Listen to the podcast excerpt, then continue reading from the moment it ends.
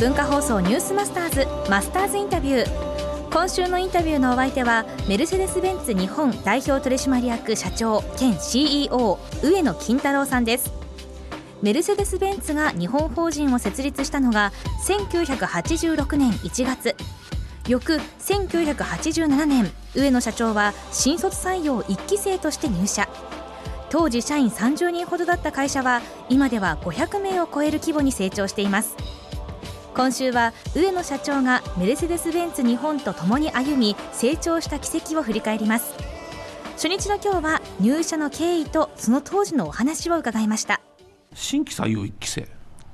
そうですね。会社ができて1年後に、はい、87年の4月に新卒の1期生ということで、はい、な何名ぐらい取られたんですか？その年は、えーと、僕の同期は僕を入れて3名ですね。その3人に選ばれたって言われた方がいいのか人気企業だったのか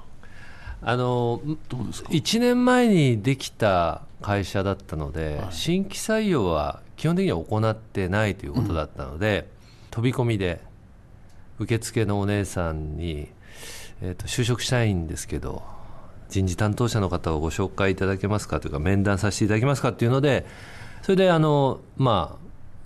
まあ珍しいものを見るように人事担当者が出てきましたかね。メルセデス・ベンツ・ジャパン。日本、はい、あのはい。もともとあの子供の頃から、えーまあ、車というものには比較的愛着があってただ技術的なことは何にも分からなくて、えー、まああのそんな意味の中でメルセデス・ベンツというと、えー、最初は知らなかったんですけど車を発明した会社だったり、えー、まあそれで、えー、国産というよりも外資が自分にはもしかしたら合ってるのかなと。で新しい会社だったっていうのが、まあ、魅力だったのと。あの、まあ、その辺を総合的に考えて、まあ、ちょっともう叩いてみようということでそれでまあ入社と。はい、最初どこですか？配属されたの？僕最初は営業部ですね何を売ってたんですか？えーと、実際はねあの販売というよりも輸入卸ですので、えー、いや車の発注輸入通関配車、はい、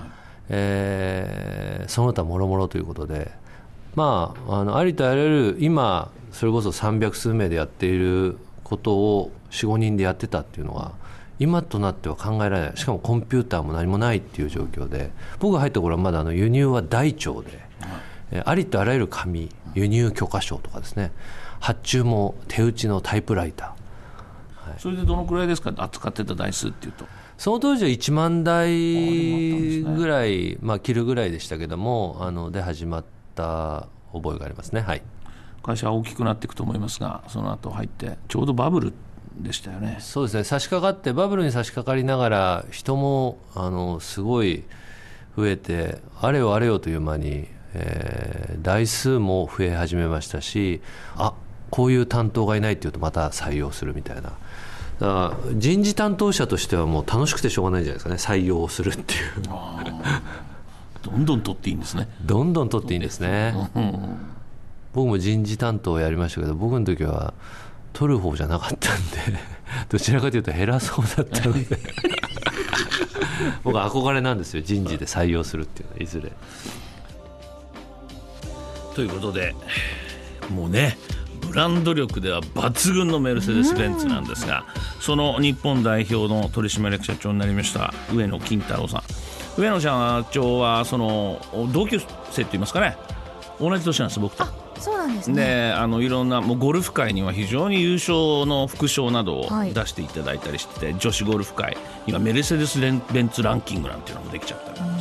まあ要するに高級なものやっぱりそこに高級なと思われてるスポーツがくっついてるんだけどそのやっぱブランドのそのメルセデス・ベンツにその当時その僕がバブルの始まるところですよね。入ったプロパーで入った日本人の社員が今日本の社長をやれてるっていうことでこの後明日からも面白い話が続々出てきますので楽しみにしています、はい、マスターズインタビューはポッドキャストでもお聞きいただけます。ニュースマスターズの番組ホームページをご覧ください文化放送ニュースマスターズマスターズインタビューでした。